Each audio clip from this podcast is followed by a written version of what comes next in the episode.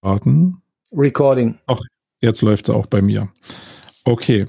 Hallo und herzlich willkommen zur Ausgabe. Nee, Ausgabe sage ich nicht, weil ich äh, vielleicht ich noch eine dazwischen, bevor das jetzt hier äh, gesendet wird, dieses Interview. Willkommen äh, beim Wayne Podcast, sage ich nur. Mein Name ist Marco Young. Ich bin der Host in dieser Sendung, nicht der Horst. Ähm, und ich freue mich heute wirklich wieder mal, weil ich mache ja jetzt hier ganz viele Interviewserien wieder einen super spannenden Gast hier am Start zu haben. Jemand, den ich wieder mal schon mega lange kenne. Aber was bedeutet schon kennen am Ende des Tages? Also immer wenn wir uns treffen, habe ich das Gefühl, es gibt so ein Band, so ein, also so ein geheimes Band der, des Verständnisses. Aber kennen äh, ist, glaube ich, auch zu weit gefächert. Glaube ich, auch in dieser ganzen Online-Welt wird es sehr überbewertet. Also man denkt ja oftmals, die Freunde in Facebook sind echte Freunde.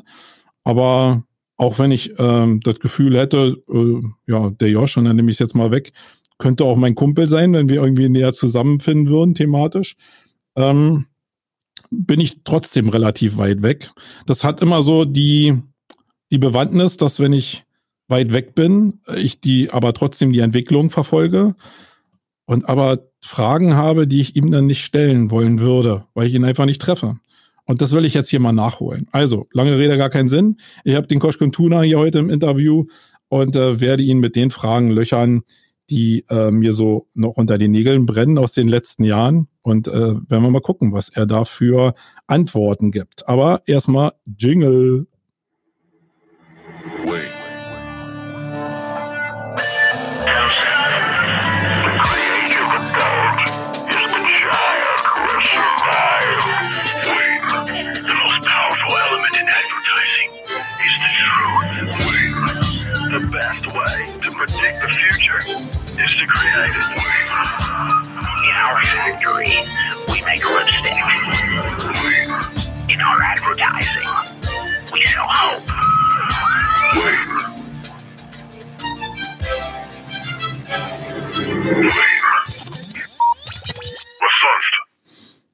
was sonst? Ähm, herzlich willkommen nochmal euch da draußen. Herzlich willkommen Josh, und ich freue mich natürlich riesig, dass du überhaupt dich bereit erklärt hast, hier in so einen kleinen Wayne-Podcast zu kommen.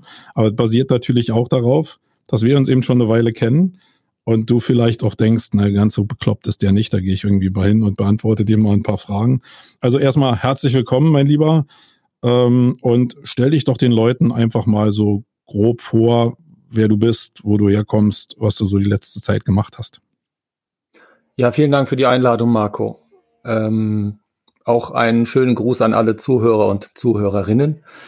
Mein Name ist Josh Contuna. Wie Markus schon gesagt hat, nennt man mich auch äh, Josh. So bin ich es gewohnt und ähm, euch sei das auch so freigestellt. Ich bin seit Ende 99 Unternehmer in der Online-Branche. Bevor ich Unternehmer wurde, war ich knapp sechs Jahre Polizist. Das ist wohl die Basis, das Fundament, was Marco und ich zusammen haben.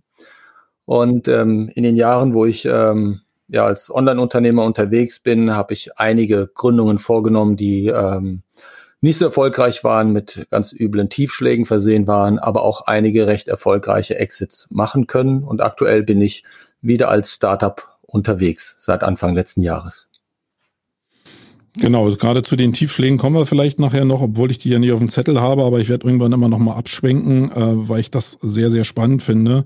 Für mich sind ja mal so ein paar Sachen wichtig. Also ich will jetzt nicht fragen, welche Firmen das waren, die du da gegründet hast und was du gegen die Wand gefahren hast. Ich glaube, das ist egal am Ende des Tages. Also wir sind beide Unternehmer und das gehört einfach dazu. Punkt. Nicht alle Sachen fliegen, sondern viele Sachen müssen auch kaputt gehen, damit man die Sachen lernt, die eben nicht in den Büchern steht, stehen. Ähm, ich glaube, das muss auch so sein. Für mich ist jetzt mal wichtig, und ich will ja mal die Fragen abgrasen, die bei mir so hängen geblieben sind du bist ein Macher. Also, und ich glaube, dass so ein Kern, wenn man so über Entrepreneurship redet, irgendwie, das heißt, die ganze Zeit, wo ich dich kenne, bist du immer am Machen, immer am Hasseln, irgendwie, hast immer neue Ideen und gehst immer nach vorne. Wo holt man sowas her? Ist das eine Charaktereigenschaft, die man so vielleicht genetisch in die Wiege gelegt bekommt oder mit der Ersterziehung im Elternhaus? Oder ist das vielleicht auch eine Sache, die dir in der Polizei irgendwie, also Polizei ist ja so ein Beruf, wo die Reaktion geschult wird. Also immer nicht irgendwie Probleme thematisieren, sondern die Lösung muss das Ziel sein. Äh, wo kommt das her? Weil ich glaube, dass in meiner, in meinem Empfinden viele Menschen einfach diese Kompetenz, die du da hast, die dich dazu geführt hat, diese Unternehmen zu führen, äh, zu bauen, dass die die gar nicht haben. Was ist denn da deine Meinung zu? Eine gute Frage, Marco. Ganz ehrlich, ich habe äh, auch sehr viel, wie so viele Unternehmer auch, die erfolgreich äh, geworden sind, sie am Ende gefragt haben, ähm, wie sie es geschafft haben eigentlich. Glück spielt natürlich immer eine ganz große Rolle und ähm, aber Glück alleine ist es auch nicht. Und ich habe viel in meiner Vergangenheit gesucht und viel in meiner Erziehung auch gefunden glaube aber, dass das auch nur ein Teil einer Gesamtmixtur ist. Also ich habe zwei sehr strenge Eltern gehabt und ähm, die mich immer getrieben haben. Ich habe schon als Kind sehr früh äh, wie ein Erwachsener agieren müssen. Und ähm, das hat mich mit Sicherheit auch geprägt. Also Stillstand gab es bei uns in der Familie nicht. Äh, es gab einen Satz, den meine Mutter immer so geprägt hat, der sich heute bei mir eingebrannt hat, den sollte ich mir vielleicht auch mal tätowieren lassen. Äh, du musst das Wasser aus Steinen pressen, meinte sie immer oder ähm, so diese ähm, ja Geschichten wie, dass man jegliche Schiffe verbrennen oder versenken sollte, damit es kein Rückweg mehr gibt und man deswegen gezwungen ist, nach vorne zu marschieren. Das sind so Dinge, die mich wahrscheinlich in der Erziehung oder aus der Erziehung geprägt haben. Plus natürlich auch ein ganz großer Teil ähm, aus der Ausbildung bei der Polizei. Da habe ich plötzlich an mir eine Seite festgestellt, dass mir dieser Job total liegt. Und da darfst du dir im Grunde genommen ja auch keine Fehler leisten, weil du es mit dem Bürger zu tun hast. Fehler passieren natürlich keine Frage, aber eigentlich lernst du ja, das im Idealfall richtig zu machen. Das sensibilisiert ein, Vorbereitungsphase, Aktionsphase, Nachbereitungsphase, diese ganzen Prozesse, die man durchspielen muss, um eine, einen Sachverhalt, eine Situation durchzuarbeiten, sage ich jetzt mal. Das hat mich dann geprägt und natürlich die ersten Jahre insbesondere. Also auch heute lerne ich noch immer dazu, was äh, auch so, so ein Antrieb in mir immer wieder anfeuert. Aber die ersten Jahre als Unternehmer, da habe ich auch für mich festgestellt, dass man halt immer nach vorne agieren muss. Und es treibt mich halt. Also es ist ein Antrieb. Und du bist übrigens der erste und einzige Mensch gewesen, der mich vor Jahren, als wir uns kennengelernt haben, mal gefragt hat, wofür ich eigentlich stehe ich weiß nicht mehr, ob das am Telefon war, aber ich glaube, das war in einem persönlichen Gespräch, wo wir uns getroffen haben, wofür ich stehe, weil da war so eine ähnliche Situation, weil du meintest, ich poppe irgendwie immer mal rechts und mal links und überall irgendwie so auf. Was, was bist du eigentlich? Wer bist du eigentlich? Und wie, wie, wie kommt das? Wofür stehst du? Da hatte ich damals, weil ich mit dieser Frage so hart konfrontiert wurde, keine Antwort drauf. Und ich muss echt sagen, dass das Jahre gedauert hat, um festzustellen, dass mein wofür ich stehe, dass das, was ich bin, wahrscheinlich ähm, ja zusammenzufassen ist in einem Begriff wie Unternehmergeist. Ich kann einfach nicht anders. Es liegt in meinem, in meiner Natur, in meinem Naturell, dass ich ähm, das brauche, zu treiben, mich nach vorne selbst zu treiben. Das macht es aus, bei allem, was ich dann halt angehe. Und es sieht dann halt natürlich für Außenstehende immer so aus, als ob das viel ist und so weiter und so fort. Ich, ich merke das so gar nicht. Ich probiere vieles aus, ich habe YouTube-Videos gemacht, habe es dann wieder eingestellt. Ich habe einen Podcast versucht für mich aufzunehmen und wieder eingestellt. Ich probiere auch wirklich viel aus. Alles, was mich interessiert, verspüre ich den Drang, auch mal Geld in die Hand zu nehmen und es anzufassen. Wenn ich dann feststelle, es ist nichts für mich, schmeiße ich das direkt weg. Ich habe auch keine Sorge und keine Angst, das auch öffentlich kundzutun, dass ich jetzt YouTube-Videos habe oder sonstiges und dann plötzlich gibt es den Kanal sozusagen nicht mehr. Hm. Stört mich nicht. Ich kann Dinge auch sofort wieder fallen lassen. Hauptsache, ich habe die Erfahrung, die mich in dem Moment gereizt hat, ja, greifen können und es auch äh, ausprobiert. Ja, das ist eine Sache, die äh, mich jetzt auch gerade in der letzten Woche begleitet hat wieder, dass dieses Rechts- und Links gucken, sich andere Skills aneignen, ähm, dass das eben auch zu Ablehnung führen kann, habe ich letzte Woche zumindest erfahren. Ähm, ja, äh, jetzt ist ja die nächste Frage, wenn du das jetzt so sagst. Erstmal muss ich dazu sagen, als ich dich gefragt habe, für was du stehst, war es nicht so, dass ich aus so einer Position das gefragt habe, äh, dass ich wusste, für was ich stehe, sondern eher aus dem Zwist heraus, dass ich oftmals nach außen, glaube ich, auch wie ein Stück Kernseife bin, weil ich eben alles probiere, das nach außen kommuniziere und die Leute gar nicht wissen, für was ich stehe. Also das war auch so ein Moment, der mich da eben rumgetrieben hat, der mich aber immer noch umtreibt. Da kommen wir nachher auch nochmal zu. Ich habe mir deine Seite äh, tief und genau angeguckt und da steckt ja, glaube ich, eine Menge von diesem, von was wir gerade besprechen, drin. Wenn ich jetzt einfach mal so als Unternehmer frage, diese Skills, die du gerade aufgezählt hast, nämlich dieses Machen, dieses Reagieren, dieses lösungsorientierte Arbeiten, das ist ja eine Sache, da suche ich schon seit Jahren danach, Menschen zu finden, mit denen ich mich hier auch unternehmen kann, äh, unter, äh, umgeben kann, die ich einstellen kann, die genauso ticken wie ich. Wie erkennst du denn die Leute, wenn du jetzt Leute ins Unternehmen holen willst? Müssen die denn so sein wie du mit diesen Skills oder dürfen die anders sein? Und wenn die so sein sollen, wie erkennst du die? Tja, also du hast die zweite gute Frage gestellt. Ich glaube, da kommen gute Fragen heute. Ähm, wie erkenne ich die?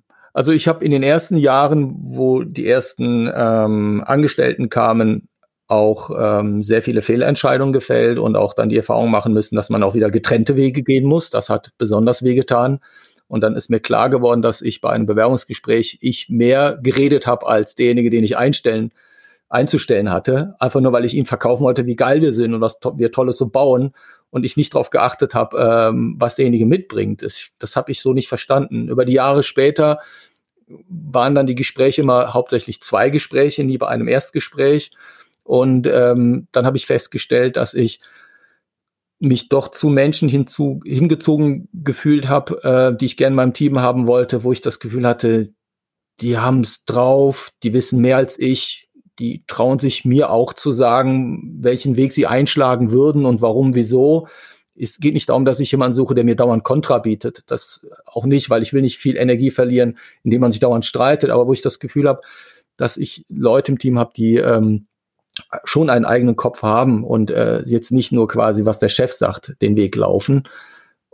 Das hat sich so bei mir etabliert. Also in erster Linie suche ich oder bin ich gerne mit Menschen zusammen, die in ihrer Disziplin oder in mehreren Disziplinen mir deutlich überlegen sind. Weil die Stärken, die ich habe, es sind nicht viele Stärken, sehr wenige an für sich, aber die beherrsche ich. Und ähm, davon ist eine zum Beispiel Entscheidung zu fällen und ähm, auch Risiken eingehen zu können, auch sie abschätzen zu können. Da wiederum tun sich eben junge Menschen noch schwer, weil ihnen die Erfahrung fehlt oder halt eben, weil sie aufgrund ihres Angestelltenverhältnisses eben nicht wissen, ob sie, wie weit sie Risiken eingehen können und dem Unternehmen, auch wenn es nur für drei Euro sind, zu schaden oder eben nicht zu schaden oder ob sie lieber auf der Matte stehen, an eine Tür klopfen und unbedingt die Frage, ob sie es eingehen sollen oder nicht, dem Chef stellen und der Chef sich dann denkt, mein Gott, äh, mach doch einfach, dann sehen wir.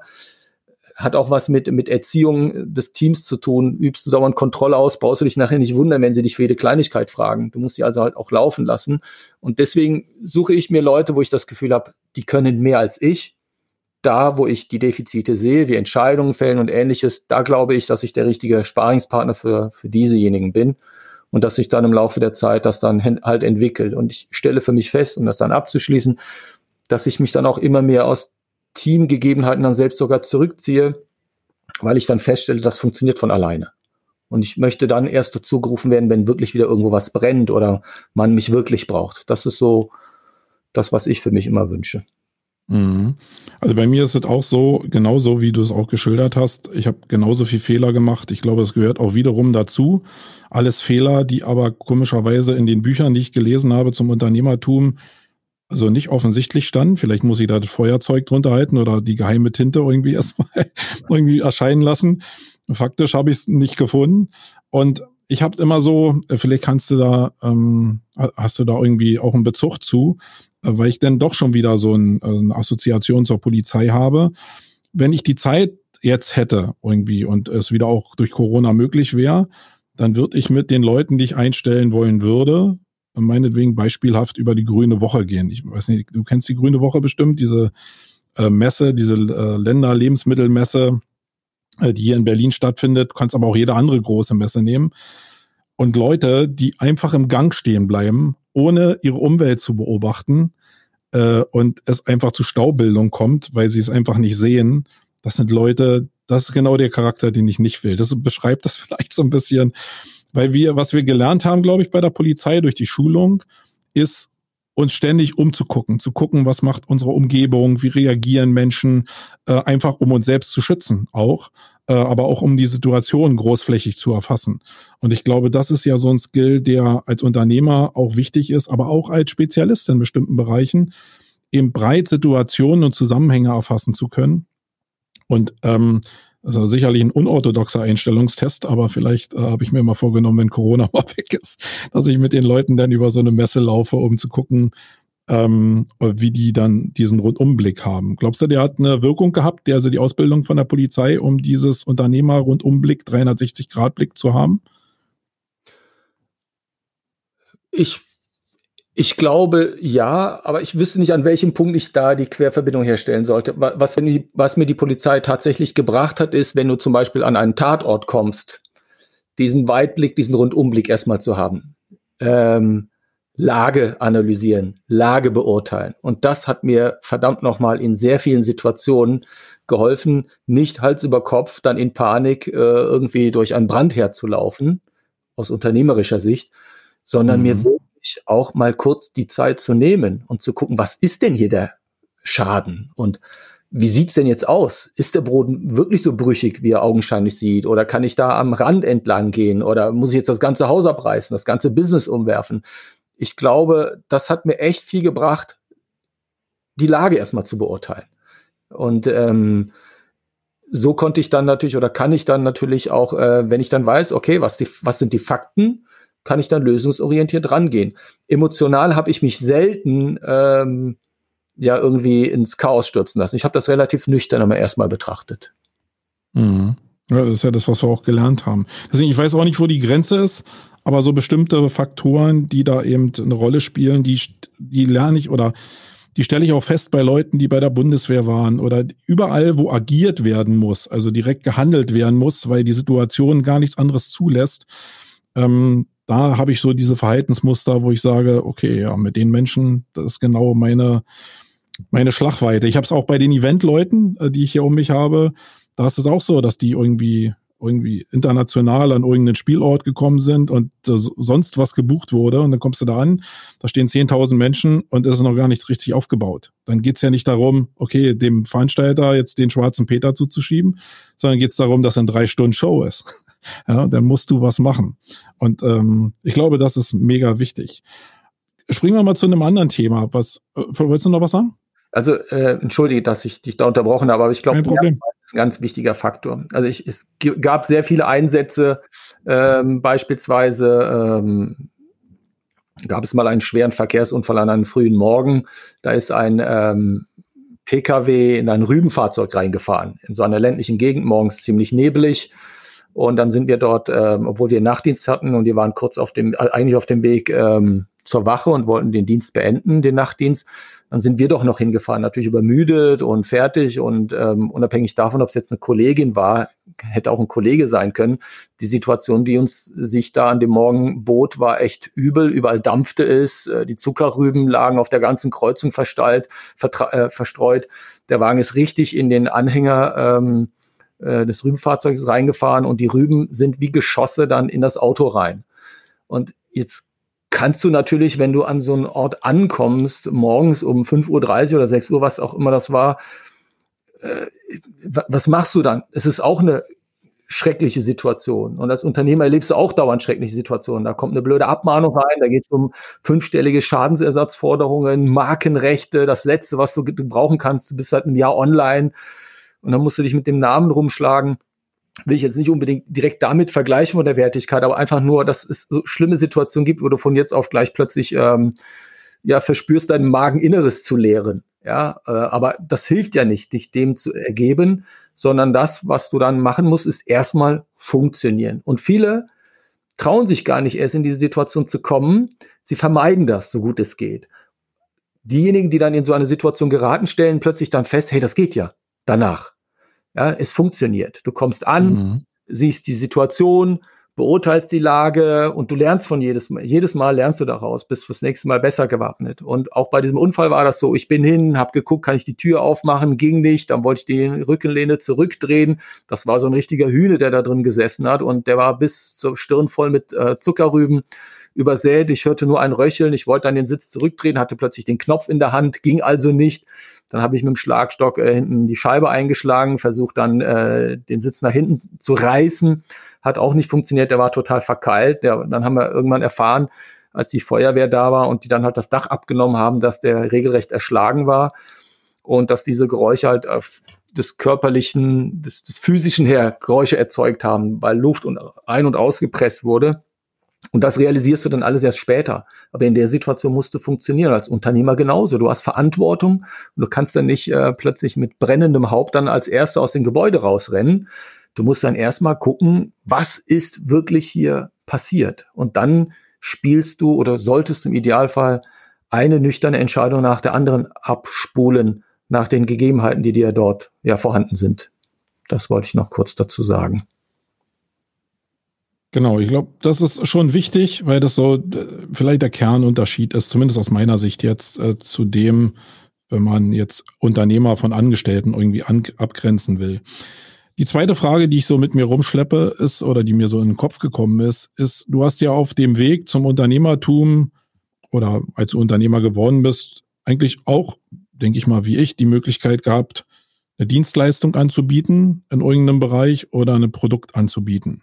Das ist ja eine Entscheidung, wo jetzt auch viele Unternehmer vor der Entscheidung stehen, entweder weil sie neu was machen oder weil sie ähm, ihr eigenes Business umbauen müssen.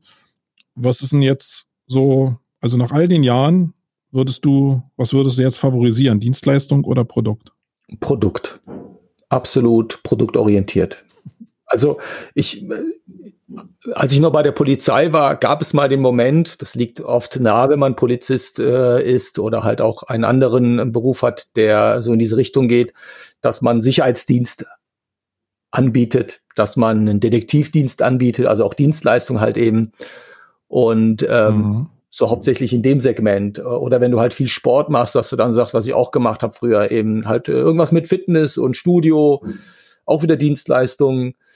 Ähm, bei mir ergab sich halt aber in eine andere Richtung, weil ich halt einfach das Internet als Wunder kennenlernen durfte. Und da gab es für mich Dienstleistung gar nicht als Thema. Ich bin dann absolut Internet und äh, technologische Produkte reingestürzt und verfolge das bis heute. Ähm, absolut klare Empfehlung, entwickle ein Produkt, ähm, was auch dann, ich sage jetzt mal, eine bestimmte Dienstleistung, eine bestimmte Dienstleistung vielleicht sogar komplett ersetzen könnte.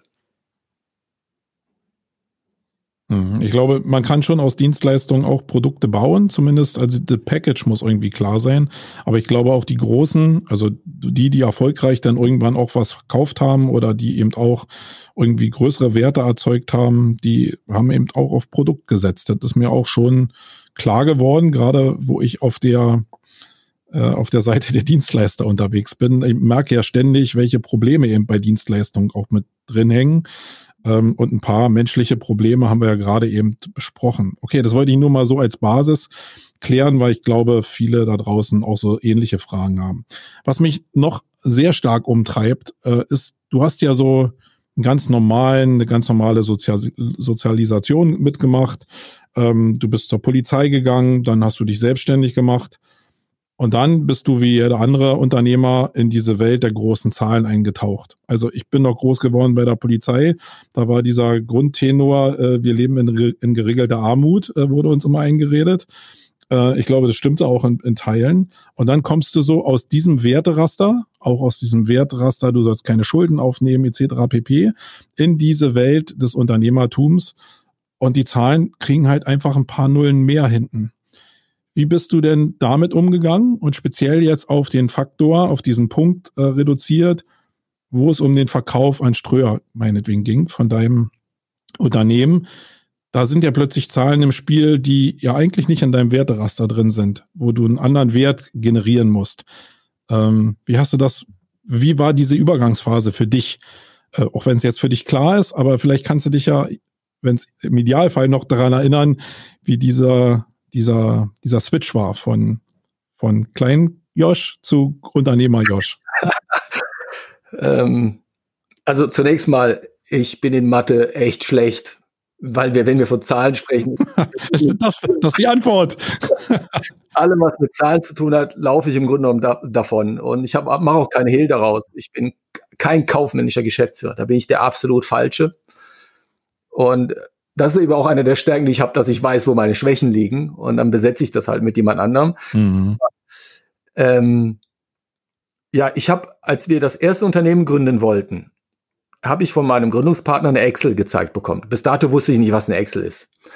Und in der Excel habe ich auch mehrere Nullen gesehen und wie die Zahlen gewachsen sind. Und ich dachte mir, boah, krass. So, so einfach ist das. Man muss nur die Entscheidung fällen, Unternehmer zu werden. Die Excel sagt dir schon, wo es lang geht. Und wenn die sagt, in 12, 24 oder eben in so und so vielen Monaten steht da die Zahl am Ende, dann ist das so. Brauchst du keine Mathe für können. Das macht die Excel für dich. Bis ich dann feststellen musste, ähm, dass man so ein bisschen Grundhandwerk schon kennen sollte, was insbesondere Kredite und Darlehen anbelangt und Tilgung und äh, diese ganzen Kisten. Aber damit bin ich nie Freund geworden, bis heute nicht. Ich bin ähm, nach wie vor kein guter kaufmännischer Geschäftsmann. Ähm, habe immer das Glück gehabt, dass ich jemanden an meiner Seite hatte, wenn ich Fragen hatte, der mich dazu begleitet hat. Es ist auch das, was ich jedem Gründer mitgeben würde. Du musst dich nicht auskennen. Hast du einen guten äh, Steuerberater oder einen guten Freund, der dir helfen kann, hol den an die Seite, der das mit dir durchgeht. Versuch dich da nicht durchzuzwingen. Konzentriere dich auf das, wo du am, wo du besser bist. Nichtsdestotrotz, die ersten Jahre waren davon geprägt, dass die Zahlen natürlich nicht sehr groß waren, die ich generieren musste, um davon leben zu können. Vor allen Dingen halt auch sehr viele Kredite zahlen hatte. Ich hatte ja über eine halbe Million Euro Schulden aufgebaut. Ich war bis, äh, ja, bis zum, zum Unternehmertum war ich ja noch Polizist. Ein halbes Jahr vor meiner Verbeamtung habe ich mich dann verabschiedet, habe dann gekündigt und äh, finanziell ging es mir gar nicht schlecht. Ich weiß auch nicht, wieso der ein oder andere damals immer gejammert hat. Ich fand den, den Sold, den du als Polizist bekommen hast, fand ich super. Für mich war das okay. Ja, ich auch. Abhängig. Und ähm, aber dann, als es mit den Darlehen losging und ich festgestellt habe, die Excel, die hat gelogen, die war scheiße, ähm, die Realität ist anders. Du musst was dafür tun, damit das passiert, was in der Excel steht. Hört sich so banal und naiv an, aber ich sag mal, ich war ja auch äh, naiver Gründer, von jetzt auf gleich äh, eben noch Polizist und dann auf einmal GmbH, Gesellschaft mit beschränkter Haftung, äh, Stammeinlage, Geschäftsführer. Was bedeutet das eigentlich? Und dann hast du plötzlich äh, mit Zahlenwerk zu tun, die du zu erfüllen hast, damit du davon Miete bezahlen kannst. Und die ersten Jahre waren ähm, schwer, Umsätze zu generieren, Kredite abzuzahlen. Ich war sehr erfindungsreich. Äh, ich habe mehrere Konten nacheinander aufgemacht, dann mit Dispo abgehoben, ein anderes Konto dann wieder aufgeladen, damit ich da auch dort ein Dispo bekam. Und so weiter habe ich dann halt mit Geld spielen müssen. Hab Gott sei Dank nie jemanden um sein Geld geprellt oder auch nie eine, eine, etwas offen gelassen, alles immer zurückgezahlt, aber ich weiß auch nicht mehr, wie ich das genauso kreativ gelöst habe. Auf jeden Fall habe ich es hinbekommen über all die Jahre. Mikrokredite waren übrigens mal eine Zeit lang sehr angesagt. Und da habe ich mir dann Leute gesucht, die Mikrokredite mhm. haben. Da habe ich meine Frau kurz als Selbstständige angemeldet, damit ich für sie einen Mikrokredit holen konnte. Den habe ich dann missbraucht und solche Sachen, aber auch wieder zurückgezahlt. Irgendwie bin ich immer zu Geld gekommen. Und was die Größenordnung anbelangt im Laufe der Jahre, irgendwann stellst du fest, dass immer dann, wenn du diesem blöden Mammon hinterherläufst, es immer vor dir wegläuft. Da hatte ich irgendwann keine Kraft mehr und auch keine Energie mehr zu. Ich habe mich dann entschieden, aus diesem Tempo, was ich immer versucht habe zu machen, was auch viel Kraft und Energie gekostet hat, also auch Geschwindigkeit rauszunehmen und mir die Zeit zu nehmen, zum Beispiel wenn ich etwas forme, sagen wir mal, wir formen aus Lehm irgendeine eine Figur, mir auch die Zeit zu nehmen, damit diese Figur mhm. Unternehmen dann eben stabiler wird. Das hat mir was gebracht, weil durch diese Entschleunigung hatte ich mehr Fokus auf das, was ich gemacht habe, habe mich weniger verzettelt. Und in dem Moment, wo das Produkt dann auch anfing zu stimmen, zu funktionieren, kam dann auch der Mammon immer mehr in meine Richtung. Um es mal so zu formulieren, wenn ich das so sagen kann. Weil in dem Moment, wo mhm. das funktioniert hat, seinen, äh, seine Funktion erfüllt hat, gab es immer mehr Menschen, immer mehr Kunden, die dann angefangen haben, halt dafür auch zu bezahlen. Und dann waren die ersten großen Umsätze, die lagen so im Jahr bei 200 bis 250.000 Euro. Da habe ich mich dann mega gefreut, so als zwei, drei Mann Klitsche.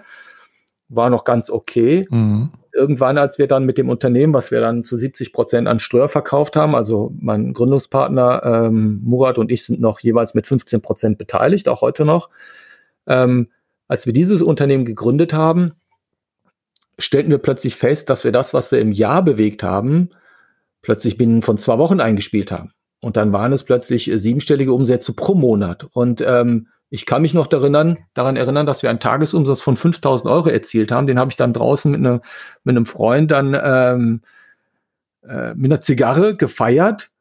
Ja, und irgendwann stellst du fest, ähm, dass du weitaus drüber liegen kannst, wenn das gut funktioniert. Und äh, auch nicht mehr alles von dir selbst abhängt. Dann guckst du, dass du gute Sales-Leute an Bord holst, dass die dann rotieren und die Technologie weiter ausgebaut wird.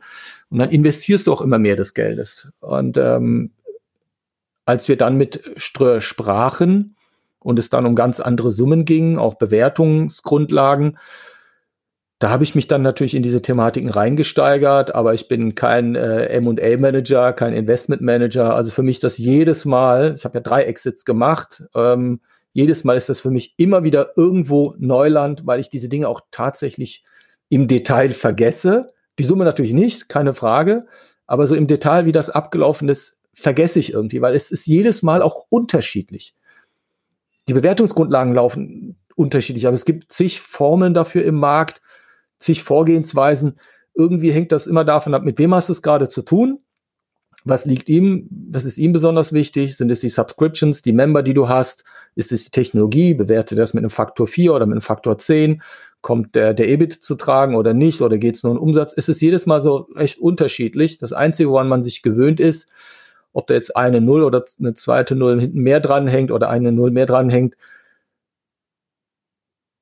ist eigentlich irgendwo am Ende nur noch eine Zahl. Es geht darum, ob du einen guten Job gemacht hast, ein gutes Produkt hast und ob es jemanden gibt, der dafür bereit ist, auch äh, einen entsprechenden Betrag hinzulegen, der sich aufgrund der Verhandlung dann ergibt.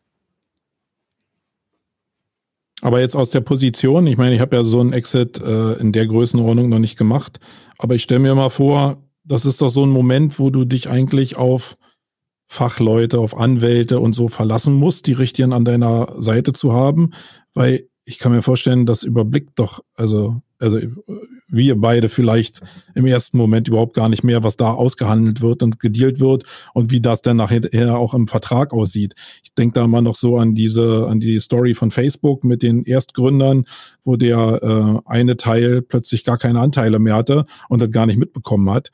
Ähm, äh, oder hast du jede, jederzeit immer noch Tuchfühlung gehabt oder hast du dich irgendwann einfach in die Hände von irgendwelchen vertrauten Menschen gegeben? Also, ähm, wenn es etwas gibt, was ich mitgenommen habe, dann ist das ein recht gutes Verständnis für ähm, ja, Vertragstexte. Das habe ich aus der Polizeizeit mitgenommen. Also wie man einen, mhm. einen Gesetzestext in seine äh, Bestandteile, in seine Tatbestände und so weiter, das sagt dir auch noch was auf, um das zu verstehen. Natürlich. Das hat mir geholfen, einen Satz zu analysieren. Den Streuervertrag subsumiert. Also ähm, das hat mir in vielen Verträgen geholfen, aber du hast recht. Ähm, ich habe früher auch immer gedacht, hm, der hat gut reden, derjenige, der gerade einen Exit gemacht hat und den Satz geäußert hat, holt euch immer einen Berater an Bord oder bei einer Beteiligung meinetwegen. Ähm, kostet dann 5000, mhm. 10.000, aber das ist es wert. Das Problem ist, in dem Moment hast du A, die Kohle noch nicht, selbst wenn die Aussicht da ist, dass du durch eine Beteiligung oder durch einen Exit Kohle bekommst. Die Dinge scheitern ja auch manchmal kurz davor. Und wenn du dann nicht gerade das Geld beiseite liegen hast, kann für dich auch mal eine Rechtsberatung, die drei oder 5.000 Euro kostet, eine Sache sein, die du nicht in Anspruch nehmen kannst. Und ähm, wenn du einen guten Anwalt hast, im Idealfall Freund, der es für dich für, für lau macht oder für einen kleinen mhm macht oder sich sogar darauf einlässt, einlässt, dass wenn der Deal erstmal durch ist, er dann erst sein Geld bekommt, ist das auch eine Möglichkeit, die mhm. man sollte. Also wir hatten das Glück, dass wir ähm, zuvor ja einen Verlag als Gesellschafter an Bord hatten, die natürlich aufgrund ihrer eigenen Juristerei, äh, ich weiß nicht, wie viele Anwälte, die dort in der Abteilung sitzen haben, natürlich auch für den Verkauf ihrer Anteile, die sie bei uns hatten, ähm, der aus, davon, dafür aus waren, dass das möglichst gut gedealt wird da haben wir uns natürlich auch in Sicherheit wiegen können. Trotzdem, mhm. nur weil die die Verträge prüfen, werden sie es natürlich in erster Linie für ihre eigenen Anteile machen. Und ähm, auch wenn es Vertrag alle betrifft, du als Gründer selbst bleibst ja noch an Bord des Unternehmens und hältst ja auch noch weitere Anteile. Während sich so ein klassischer institutioneller Investor dann auch irgendwann durch den Verkauf dann komplett dann rauszieht. Das heißt, in bestimmte Vertragsdinge sind die dann nicht involviert. Und ähm, Murat und ich haben tatsächlich hier und da auch, um äh, das eine oder andere da, wo wir nicht wussten, wie es zu verstehen ist, Hilfe dazugeholt. Das auf jeden Fall. Kann ich auch jedem empfehlen, wenn mhm. Geld am Anfang nicht so gut ist, weil super aufgebaut, wirft auch Geld ab irgendwie, aber du traust dich nicht, äh, bist dir nicht sicher. Es macht tatsächlich Sinn, jemanden dazu zu holen, der sich damit auskennt. Und entschuldige, bevor ich den Satz ändere. Ähm, Nicht entschuldigen. Ähm, man hat oftmals auch Angst als derjenige, der verkauft oder jemanden an Bord holt, dass wenn man jetzt noch einen Anwalt oder jemanden dazu holt, der sich richtig auskennt, dass der die ganze Angelegenheit nochmal verkompliziert. Und dass man dann das Ganze nochmal mhm. zwei oder drei Monate in die Länge zieht und es dann vielleicht sogar scheitert. Das sind auch so Dinge, die im Hinterkopf, im Unterbewusstsein sich abspielen.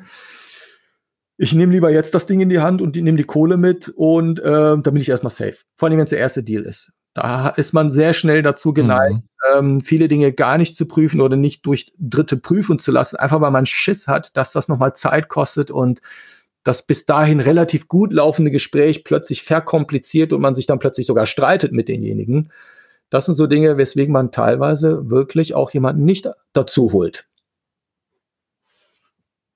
Ja, ja, hoch emotional. Ich glaube auch immer, natürlich wird nach außen immer diese ganze Exit-Geschichte so dargestellt, als ob das eine reine Freude ist. Ich glaube, dass das ein hochemotionales Thema ist und ähm, ähm, genau, viele Sachen davon hast du ja gerade beschrieben. Und ich will auch gleich in der Emotionalität drin bleiben, als ihr dann verkauft habt. Und das ist jetzt nur meine Außenwahrnehmung habe ich danach das Gefühl gehabt, okay, jetzt ist Josh erstmal irgendwie abgetaucht, will ich nicht sagen, aber man hatte so das Gefühl, ja, vielleicht, und man denkt ja mal so, okay, jetzt nimmt er irgendwie das ganze Geld und macht sich erstmal eine schöne Zeit.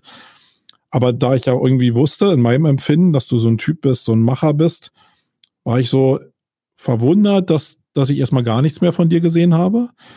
Und ähm, also dann kommen wir noch auf das, was ich danach gesehen habe. Aber ist es so, dass du nach so einem Exit, so wie bei der Pensionierung, so eine wundersame Fantasie im Kopf hast, dass danach alles besser wird, weil du die Taschen voller Geld hast und dann aber doch in so ein mentales Loch fällt, weil du ja dein Baby eigentlich verloren hast. Also auch wenn du da noch irgendwie mit rumwerkelst, faktisch gehört's dir ja nicht mehr.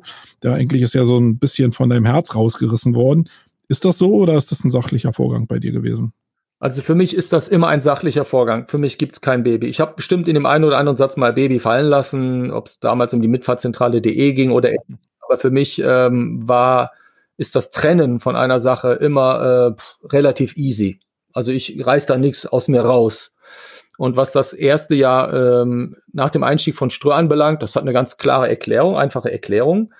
Ähm, wir sind sehr erfolgreich gewesen mit Seeding Alliance. Das Unternehmen ist auch heute noch sehr erfolgreich, macht äh, achtstellig Bombenumsatz, ähm, super guten EBIT und so weiter. Aber als wir dann den Deal gemacht haben, gibt es zwei Dinge, die passieren können. Entweder das, was du beschrieben hast, der ähm, Gründer lehnt sich ein bisschen zurück und sagt sich, ey, der, der eingestiegen ist, der wird ja einen Teufel tun, das jetzt einfach so liegen zu lassen. Der wird das schon hebeln, weil er sein Invest verzichtfachen will. Also wird er seinen Arsch aufreißen und dafür sorgen, mhm. dass die Beteiligung explodiert. So. Und dann wundert man sich nach ein, zwei Jahren, dass nicht viel passiert. Ich meine, so ein Konzern, der hat enorm viele Baustellen und äh, der beteiligt sich bei dir, ja, als Asset, der guckt auch, was spannend ist, womit man Dinge verknüpfen kann, aber die Erwartungshaltung ist eine andere. Der denkt ja genauso umgekehrt. Der wird ja sagen, äh, die müssen jetzt erst recht Tempo machen. Und diese Einstellung hatten der Murat und ich auf jeden Fall. Wir haben für uns eine Chance gesehen, in diesem Kosmos von Ströer, die ja enorm viel Tempo aufgenommen haben, binnen weniger Jahre enorm viele äh, Unternehmen zu kaufen, war für uns klar. Wir, äh, so sind wir auch wahrgenommen worden in Ströer. Teilweise ist es sehr vielen auf die Pelle gerückt, äh, haben wir auch sehr viele genervt und es hieß auch, die beiden haben eine Cowboy-Manier.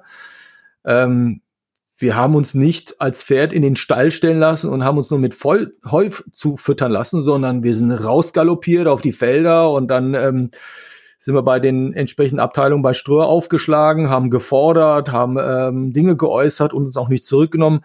Und interessanterweise hat das dem, der Mentalität von Ströer enorm entsprochen. Das fanden die richtig gut.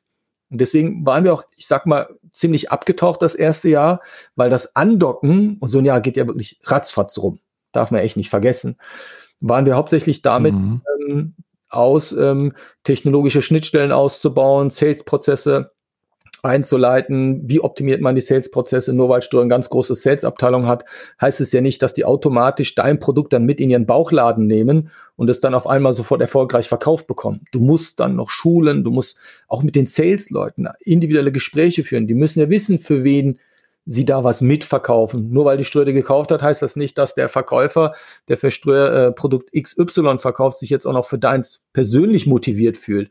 Das war ein langer Prozess, das hat viel Kraft gekostet, neue Erfahrungen gesammelt und dann läuft natürlich auch vieles anders. Du bist Gründer, Murat und ich sind Gründer. Für uns ist klar, wir können ab sofort am Tisch eine Entscheidung fällen, dann ist die gültig. Wenn du es aber mit Angestellten auf der anderen Seite zu tun hast, egal ob leitend oder äh, nicht, die müssen die Dinge manchmal zweimal, dreimal abwägen und sich vielleicht noch irgendwo rückversichern. Das kostet dann auch noch mal ein paar Wochen Zeit und dann gibt es da vielleicht noch mal politisches Geschacher, weil die natürlich auch Karriere machen wollen und diese Dinge. Das musste man oder mussten wir erst einmal auch verstehen lernen. Und das hat viel Zeit gekostet. Deswegen vielleicht die Wahrnehmung, unabhängig davon habe ich auch meine Außenaktivitäten, insbesondere in Social Networks, tierisch runtergefahren, aus unterschiedlichen Gründen.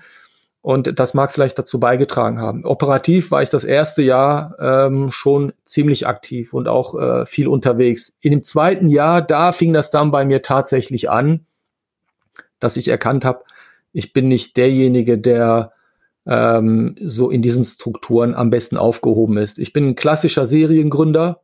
Ich bin ein Abenteurer. Ich brauche ein neues Boot. Ich muss ein Team anheuern. Segel bestücken, was weiß ich, und dann wieder losziehen. Und ähm, auf einem Vortrag mit dem Titel ähm, Aufbruch zu neuen Ufern habe ich auf der Bühne ähm, jungen Leuten was darüber erzählt, was es bedeutet, Seriengründer zu sein und dann dabei festgestellt, dass ich selbst längst wieder überfällig war. Und das ist natürlich dann auch dadurch forciert worden, weil wir eben Konzern angedockt waren. Also zurücklehnen wäre jetzt nicht so mein Ding gewesen. Okay, da siehst du mal, wie äh, ich bin ja auch gar nicht diesem, lauf gar nicht dieser Mehr hinterher, dass das die Wahrheit ist, die ich da wahrnehme. Aber ich finde es auch immer, wenn mir andere Leute reflektieren, wie die mich wahrnehmen, empfinde ich das immer als sehr spannend, äh, weil da ja auch schon ein Teil der Wahrheit ist, die man selber gar nicht so richtig erkennt. Äh, egal ob die Wahrheit, ob man die haben will oder nicht. Was ich dann aber beachtlich fand, ist irgendwie, dass es auf dem Weg, und ich kann es jetzt irgendwie gar nicht zeitlich irgendwie einordnen, schon diese, diesen Switch gab von also hin zum Personal Brand. Der ist mir schon dann wieder aber sehr mächtig aufgefallen. Äh, das ist schon vor Jahren so gewesen, wo du mit dem Zettel auf einer Bühne gestanden hast und irgendwie relativ philosophisch irgendwie über Sachen geredet hast, wo ich dachte, huh, geil, geiler Typ irgendwie. So hatte ich den noch gar nicht auf der Pfanne. Ähm, und dann sind so, ja, deine Internetseiten entstanden, dann sind Publikationen entstanden, dann sind plötzlich Fotos aufgetaucht wo ich sage, okay, das ist jetzt kein Selfie, sondern hat er sich mal Mühe gegeben. Also da hast du schon investiert in die Richtung, deine eigene Marke und deine eigene Person auszubauen. Wie ist denn der Weg so entstanden und wie, also war das bewusst oder ist das einfach so entstanden? Ich hatte das Gefühl, du hast Spaß daran, dich selbst so ein bisschen als Mentor oder an allen Funktionen, die du da meinst, nach vorne zu spielen. Ja, also das sind ja zwei Themen. Das eine, das Mentoring, ähm, das andere, Personal Branding, ja, ähm, da gibt es keinen großen Plan dahinter. Ich, ich habe für mich verstanden, oder für, also wirklich nur für mich verstanden. Es gibt einige, die können das konsequent durchziehen, regelmäßige Posts, mehrere am Tag, unterschiedliche Themen ansprechen. Äh, Zeit hätte ich mit Sicherheit, aber ich habe nicht die geistige Energie dafür ähm, es ist für mich anstrengend geworden. Ich habe eine Zeit lang, wo ich gependelt bin mit der Bahn, hatte ich die Zeit morgens und abends mal Posts zu machen. Damit fing mhm. das eigentlich an. Als ich Zuspruch gemerkt habe, dass ähm, der eine oder andere die Stories, die ich geschrieben habe, meine Beobachtungen, die ich dann wirklich mal in Worte gefasst habe in dem Moment, dass sie das toll fanden. Und ähm, das hat mich bestätigt darin, hey, man wird wahrgenommen. Und das ist auch das, was viele sich ja wünschen irgendwie, dass man Aufmerksamkeit bekommt. Dann habe ich aber auch irgendwann für mich gemerkt, dass das viele machen und ähm, ich mir nicht mehr sicher bin, wie viel ich da wirklich preisgeben soll. Und äh, als ich dann gemerkt habe, äh, dass ich angefangen habe, darüber nachzudenken, das konsequent zu machen, da hatte ich dann schon das Gefühl, das bin nicht wieder ich. Dass ich da eine Konstanz reinbringen muss. Ich habe riesen Respekt davor, wie, wie du das machst, ähm, auch zum Beispiel mit deinem Podcast und, und den ganzen Aktivitäten und rum, wo du konstant über Jahre das aufrecht hältst das kriege ich nicht gebacken. Ich bin administrativ eine Niete. Ich habe nie die Kraft, dauerhaft eine Sache ähm, auf einem konstanten Level zu halten. Deswegen, äh, wenn ich es geschafft habe, etwas relativ erfolgreich zu machen oder eben nicht, dann verkaufe ich es meinetwegen. Aber dann höre ich auch irgendwann auf und gehe wieder einen neuen Weg. Ich bin eher so im Erschaffen und Aufbauen bis zu einem Zeitpunkt X jemand. Und das spiegelt sich dann auch in dem Thema Personal Branding irgendwo wieder. Ich, ich merke, dass ich auf der Suche bin, welche Themen beschäftigen mich? Und auch in meinem Blog habe ich das ja gemacht. Ich, ich schreibe ja nicht nur über das Unternehmertum und diese Dinge, sondern ähm, es geht um viele Themen, die mich interessieren. Aber wie zu Anfangs erwähnt, Dinge, die mich interessieren, da stürze ich mich rein, sauge Wissen und Erfahrung auf und dann bringe ich das zu Papier oder halt in einen Text und dann gucke ich, ob ich das verpackt kriege. Also ich habe nie eine Deadline, für wann ich wieder was veröffentlichen muss und so weiter. Und das Personal Branding möchte ich gern so authentisch wie möglich machen, so wie ich bin. Nicht konstant, jeden Tag, immer High Level. Es gibt auch mal Bilder, die, äh, wie jetzt zum Beispiel, ich habe mein, mein, mein Dach ja da den Putz runtergehauen. Da habe ich keine Angst, mich in Adiletten abzubilden, voll verstaubt, Haare zerzaust. Ähm, das widerspricht ja dann total wieder dem, dem, dass ich ein paar Bilder vorher hatte, die waren äh, wirklich von Dritten gemacht, keine Frage.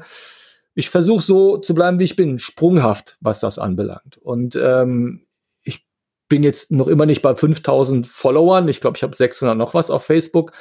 Auf Instagram sind es auch um die 875. Also ich kann, kann jetzt nicht davon sprechen, dass ich ein Personal Brand bin. Worüber ich mich freue, dass es tatsächlich so ein paar Dutzend Menschen gibt, wo der intensive Austausch auch da ist, auch wenn nicht konsequent dauerhaft irgendwie, ähm, das reicht für mich. Das ist für mich absolut okay. Ich fokussiere mich mehr mittlerweile auf, auf mich selbst, in mich hinein. Und was das Mentoring anbelangt, ich habe das bei mir auf die Seite genommen, weil es sich über die Jahre äh, ergeben hat, dass ähm, es irgendwann den einen oder anderen Gründer und, oder die Gründerin gab, die mich dann im Büro aufgesucht haben, nachdem sie mich gefragt haben, ob man mal sprechen könne und wir dann über Dinge geredet haben, die ersten Angestellten, wie baue ich meinen Sales auf und so weiter und so fort und wie gehe ich mit Rückschlägen um. Da habe ich festgestellt, dass mir das Spaß macht. Ich hatte keinen Mentor, ich hatte keinen Coach und ähm, ich wusste nicht mal, dass es sowas gab zu meinen ersten Zeiten. Ich war immer auf mich allein gestellt, durch meine Erziehung war ich geprägt, ähm, äh, dass ich mich nur auf mich selbst verlassen konnte. Und ähm, irgendwann habe ich erkannt für mich, hey, ich mache das ja auch entgeltfrei in, in der Regel. Also die, diese Treffen habe ich sehr oft entgeltfrei gemacht, bis sich dann herausgestellt hat, dass es den einen oder anderen gab, der regelmäßig mit mir in Verbindung bleiben wollte. Und das kann ich an einer Hand abzählen. Also es ist jetzt kein Business, was ich da mache. Ich gucke aber genau, mit wem ich äh, mich da zusammensetze, egal ob per Videocall oder persönlich, wen ich da eine Zeit lang begleite. Es gibt keine Verträge über mehrere Monate. Also wirklich easy gehalten. Und äh, weil ich möchte da keinen Dienst verkaufen. Wenn jemand da ist, den ich für sinnvoll erhalte, sage ich ihm, pass auf, ich gebe dir ein paar Stunden meiner Zeit.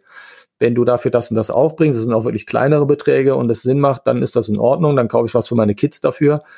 Dann ist für mich absolut okay.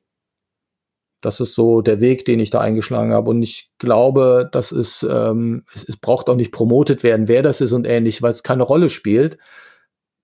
Die nehmen was für sich mit ich nehme auch jedes Mal für mich was mit, weil ähm, ich mich teilweise da irgendwie wiederentdecke und dann genau sagen kann oder genau sage, wie das bei mir gelaufen ist. Und es hilft dann auch tatsächlich. Na, in bestimmten Sachen scheinst du ja intuitiv dann aber die richtigen Sachen zu machen. Also als ich jetzt auf deine Seite drauf geguckt habe, sind schon irgendwie die drei Faktoren von guter Text, gute Bebilderung und ein Buch schreiben also die sind ja erfüllt worden, auch wenn du jetzt sagst, die sind jetzt diesen Teil deines Naturells.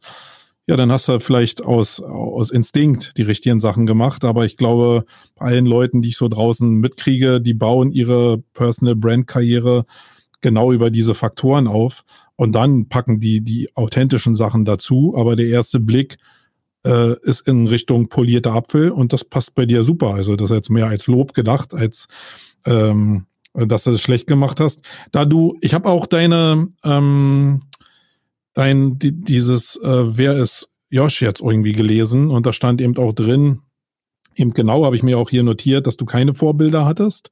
Mhm. Ähm, da unterscheiden wir uns jetzt so ein bisschen. Also Vorbilder jetzt nicht so, dass ich einen an der, wirklich an der, an der Seite habe, aber ich habe schon Leute, wo ich, wo ich die Geschichten toll finde, die ich mir so als Vorbilder schon so ein bisschen kreiere.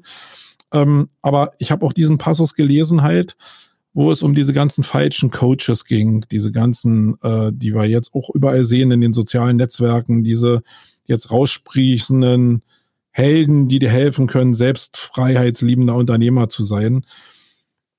Ähm, wir beide wissen natürlich irgendwie, dass wir auf der guten Seite stehen, würde ich jetzt mal behaupten. Aber wie soll jetzt ein Dritter erkennen, wer der Gute ist? Die Frage stelle ich mir ganz oft weil es ja unheimlich viele Menschen da draußen gibt, die nach was suchen, eben auch diese Mentoring suchen, aber gar nicht wissen, wer der richtige Mentor für sie ist. Die Geschichten von vom Fließband äh, oder von irgendeiner schlechten äh, Lebensgeschichte hin zu einem erfolgreichen Unternehmer, die sind ja immer identisch. Also diese Triggerpunkte sind immer gleich. Gibt es irgendwelche Sachen, wo man sich dran orientieren könnte? Hast du eine Idee? Mit Sicherheit. Aber ich glaube, das wird nichts bringen, die zu erwähnen, weil es liegt irgendwie in der Sache, ähm, dass es, sonst würde das ja auch nicht funktionieren. Ich, ich glaube, man kann die Menschen versuchen aufzuklären, so viel man will. Ähm, die Trigger, die da gesetzt werden, funktionieren einfach, sie greifen. Du willst das glauben, du musst es glauben, also wirst du es angehen und du wirst das Geld bezahlen für den oder diejenige, die dich da abgegriffen hat und dann wirst du deine Lehren draus ziehen. Und es gibt ja welche, die machen das ja zweimal, dreimal den Fehler. Also deswegen lohnt es sich nicht ein, es gibt ja viele YouTube-Videos mittlerweile, die aufklären, dass man dem und äh, der mhm. Herlaufen soll, dass sie irgendwo in mhm. arabischen Insel sitzen mittlerweile und was weiß ich wo und äh, ihr, ihren Plauz in die Sonne halten und das tollste Leben führen und dann stellt sich vielleicht heraus, dass das gar nicht wirklich so ist. Aber nichtsdestotrotz, die Menschen wollen teilweise irgendwo auch reingelegt werden. Ich, ich, ich habe keine Lösung dafür. Lange Rede, kurzer Sinn. Es macht keinen Sinn, ein Buch dafür zu produzieren. Äh, Texte gibt's noch und nöcher. Du wirst immer versuchen, dem Licht hinterher zu fliegen, obwohl du weißt, dass du dort verbrennen wirst. Wir, sage ich jetzt mal, die unsere eigene Erfahrung da schon gesammelt haben. Ich bin ja auch, ich habe ja auch schon mit Blendern zu tun gehabt und äh, mit was weiß ich was für Leuten. Da hat man ja auch seine Lehren gezogen. Wir sind da vielleicht ein bisschen besser gestellt. Aber selbst unser einer kann das ein oder andere noch passieren. Deswegen will ich hier jetzt nicht doch zu sehr den großen Besserwisser raushängen lassen und sagen, ja, jeder, der sich dafür interessiert, äh, sollte die und die und die, die Schritte eingehen. Ich habe da echt keine Lösung für parat. Es gibt mit Sicherheit gute Mentoren draußen, genau. auch gute Coaches. Aber ähm, vielleicht gibt es auch einen Punkt, den, nur einen Punkt, den man mitgeben kann. Versuch mal zu gucken, ähm, ob du jemanden findest, der schon mal bei demjenigen gute Erfahrungen gesammelt hat. Das ist das Einzige, was ich sagen kann, ob man ähm, eine, auf eine Empfehlung bauen kann, einen Dritten zu fragen. Gut, wenn der dann natürlich auf der Payroll desjenigen ist, des, desjenigen, der den, Co den Coach verkauft, dann hat man natürlich Pech gehabt. ja, genau. Ich glaub, ja, ich glaube mittlerweile ja auch, dass ähm, das eigentlich jetzt der moderne Baum ist, von dem man früher als Kind runtergefallen ist und gelernt hat, jetzt sind es halt Coaches irgendwie, wo man sagt, das passt nicht, dann hat man halt 5000 Euro in Sand gesetzt, das dann der Fall und der gebrochene Arm. Und da lernt man ja auch was. Also dann wirst du den Fehler vielleicht auch nicht zweimal machen. Und das gehört vielleicht auch zu dieser Disruption und zu der Digitalisierung und zu dieser gesellschaftlichen, zu diesem gesellschaftlichen Umbruch auch dazu, dass man eben auch verstehen muss, wie das funktioniert und welche Fehler man in diesem System machen muss. Ich glaube, das ist schon ganz wichtig. Ja, ähm, erzähl doch noch mal kurz, was du jetzt machst irgendwie. Ich habe natürlich so ein bisschen weiter recherchiert und die Entwicklung, die ich jetzt bei dir gesehen habe, finde ich sehr spannend. Habe ich aber auch das erste Mal gesehen. Vielleicht würdest du da irgendwie noch ein paar Worte zu verlieren, weil ich glaube, es ist ja schon ja, gerne, wird mich unternehmerisch freuen. richtungsweisend. Ja, also es geht um das Simplifizieren von komplexen Geschäftsmodellen. Hört sich jetzt sehr hochtragend an, ist aber nee, auch genau etwas, das, was wichtig ist, genau. Genau, weil das wird jetzt passieren. Es wird immer mehr Geschäftsmodelle geben, die sich darum kümmern, den Abgehängten unserer Gesellschaft, egal ob auf privater oder unternehmerischer Ebene, einen Zugang zu dem zu geben, wo sie eben nicht mehr hinterkommen, weil es zu kompliziert geworden ist. Mhm. Und äh, Online-Marketing geht es um diese gesamten Online-Marketing-Tools. Du beschäftigst dich ja auch damit tagtäglich. Und äh, mein letztes Unternehmen hat ein sehr hoch innovatives Produkt und auch innovative Technologien entwickelt. Ich bin ja selber quasi Teil dessen gewesen, immer vorne weiter weg, äh, immer höher, immer schneller und komplexer. Programmatic Ads, das, dies und jenes. Und dann ist mir klar geworden, als ich jetzt zu diesem Startup gewechselt bin als CEO und als Co-Founder an Bord gekommen bin, ähm, dass sich als Zielgruppe die KMUs ausgesucht hat, insbesondere die lokalen kleinen Mittelständler, die nach wie vor noch stark Printanzeigen buchen, die eben nicht in der Lage sind, diese Online-Marketing-Tools zu bedienen, selbst Google nicht zu bedienen, wo mir jemand sagt, ja, meine Google-Anmeldung habe ich, äh, glaube ich, im Ordner äh, abgeheftet, was weiß ich wo, wo du genau weißt, die wissen nicht, was sie tun sollen. Sie wollen zwar online was machen, können aber nicht. Fachlich absolut abseits davon, technologisches Verständnis absolut abseits davon, aber auch keine Zeit. und keine Muße, sich damit zu beschäftigen. Was machen diese Menschen? Sie können als nächstes vielleicht zu einer Agentur gehen. Nur was ist, wenn diejenigen nur 50 bis 300 oder 500 Euro Budget im Monat haben? Wirklich als Gesamtbudget. Die will ja auch keine Sau bedienen. Und es gibt auch noch keine Technologie, die ihnen helfen kann, diese vermeintlich komplexe Welt ähm, bedienen zu können. Und das war so der Trigger letztes Jahr ähm, für das Startup, also für You. Das Unternehmen heißt You GmbH, zu sagen, ey, lass uns doch noch mal gucken, was muss man eigentlich technologisch als Basis liefern, damit man eine Werbung schalten kann. Und es ist wirklich nicht so kompliziert, wie es sich mittlerweile ja wahrnehmen lässt. Klar kannst du zig Einstellungen vornehmen. Aus Sicht eines Experten und ein, eines Fachmarketers, der weiß ganz genau, du musst äh, die zig Schaltungskriterien bedienen, äh, von Tracking hier und ähm, im Bidding dort und was weiß ich, was so alles nötig ist. Lauter Hebel und Knöpfe. Aber die Augenoptikermeisterin mit ähm, acht Angestellten oder der Blumenhändler mit drei Leuten im Team, was soll der mit so einem Tool? Der ist verloren. Der wird auf diesen Zug nicht mehr aufspringen können.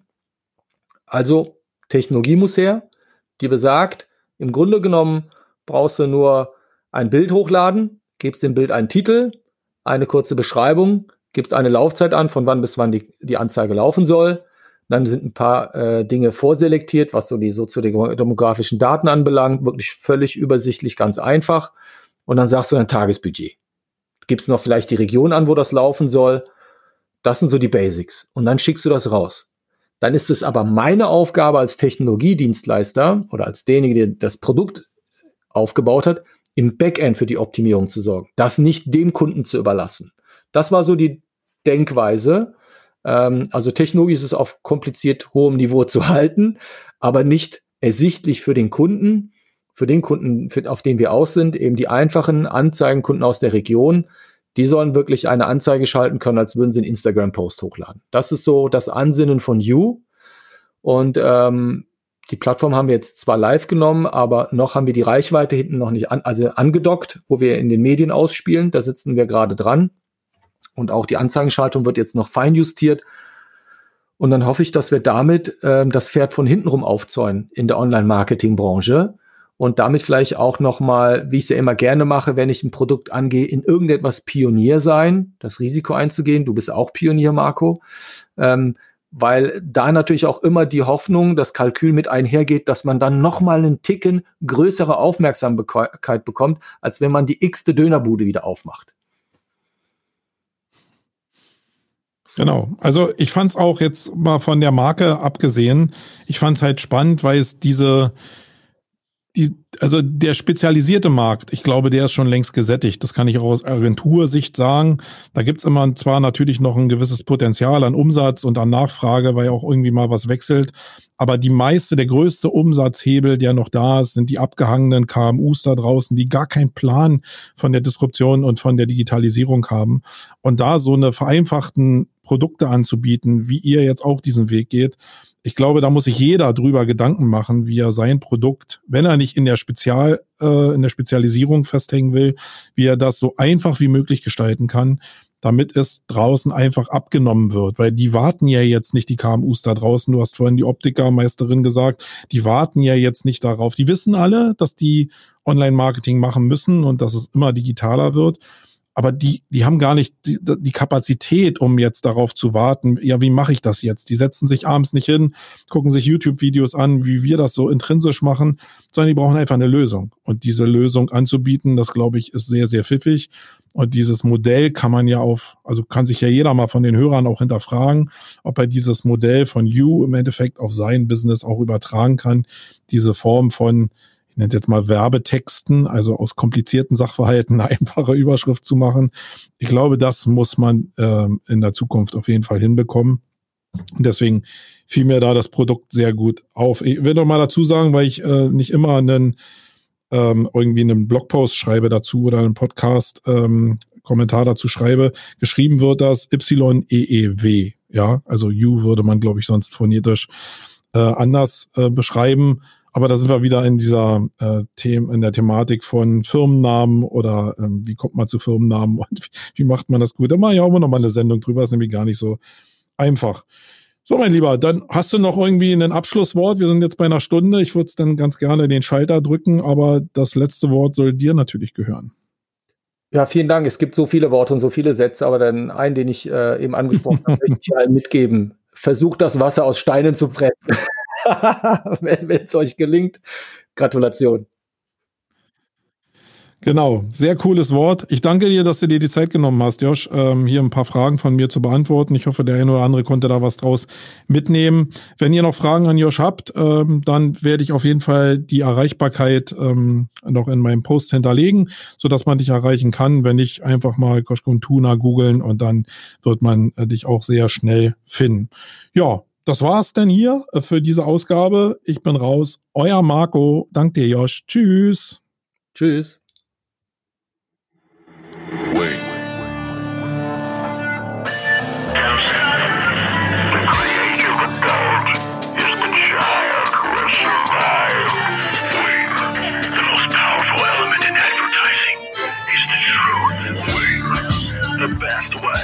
predict the future is to create it.